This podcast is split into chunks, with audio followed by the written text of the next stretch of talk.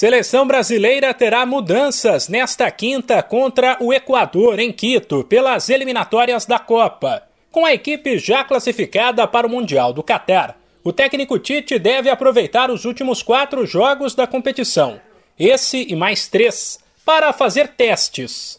Sem Neymar machucado, tudo indica que a seleção terá Coutinho na criação e um ataque de certa forma só com garotos: Rafinha, Matheus Cunha e Vini Júnior.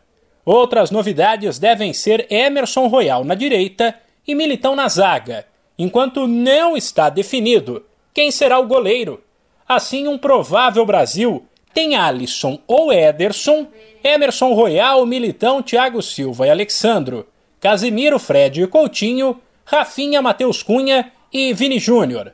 Na véspera da partida, o técnico Tite deixou claro que quer todo o grupo preparado para atuar a qualquer momento e que para o duelo de terça que vem contra o Paraguai deve mexer no time outra vez. A média, por exemplo, nossa, a gente tem feito desses 13 jogos, quatro substituições por jogo. Por jogo. E eu tenho dito para os atletas o quanto esses quatro jogadores que entrarem, eles vão ser jogadores que vão estar decidindo a partida, porque eles vão estar no momento crucial.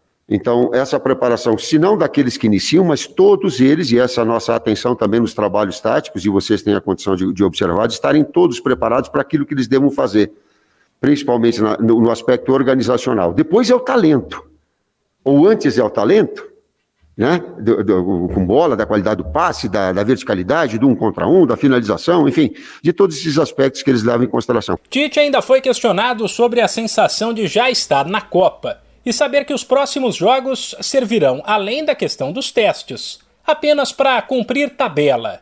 Ele, porém, disse que até imaginou que, se isso acontecesse, ficaria tranquilo, mas revelou que a cobrança é tão grande que nada mudou. Eu achei que ia ter um pouquinho mais, ia estar um pouquinho mais light, um pouquinho mais fresh, um pouquinho menos, mas uh, não. Talvez uh, as mesmas emoções, as mesmas ansiedades, a, a, a, possibilidade de dar ao atleta a condição dele fazer o seu melhor, estrategicamente estar preparado para o jogo, ela continua com a mesma pressão. Te confesso. O duelo desta quinta entre Equador e Brasil começa às seis da noite, no horário de Brasília. Os donos da casa ocupam o terceiro lugar nas eliminatórias e estão muito perto da vaga na Copa. De São Paulo, Humberto Ferretti.